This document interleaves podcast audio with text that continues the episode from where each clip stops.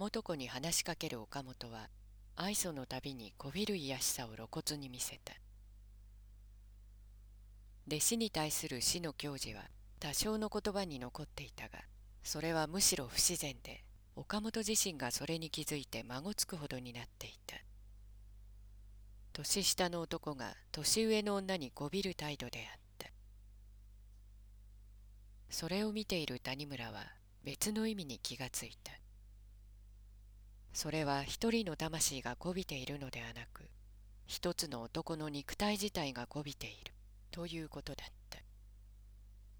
そしてこびる肉体が50を超えた男でありこびられている肉体が37の女であるということに異様なものを感じた。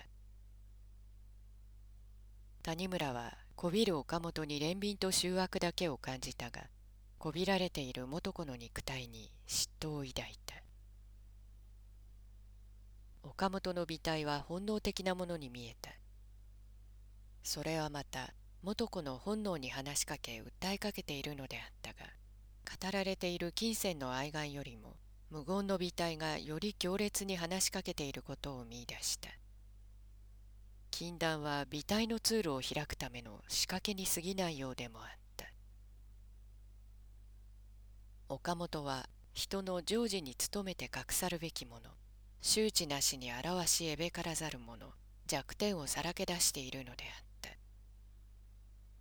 人の最後の弱点がともかく魅力であり得ることを谷村は常に恐れていた。谷村が元子について恐れ苦しむ大きな理由はそこにつながるものであった。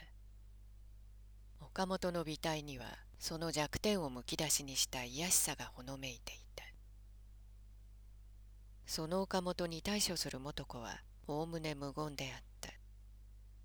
冷然たる位の高さを崩さなかった。純白な気品があるようだった。元よりそれが当たり前だと谷村は思う。岡本の筐体が今の元子に差したるものでないことは当然ではないか。そして元子は岡本の美体に谷村以上の嫌悪を感じ不快をこらえているはずだった。それを岡本が知っている。岡本は今の元子を問題にしてはいないのだ。彼の美体が話しかけているのは元子のどん底の正体だった。それ自身周知なき肉体自体の弱点だった。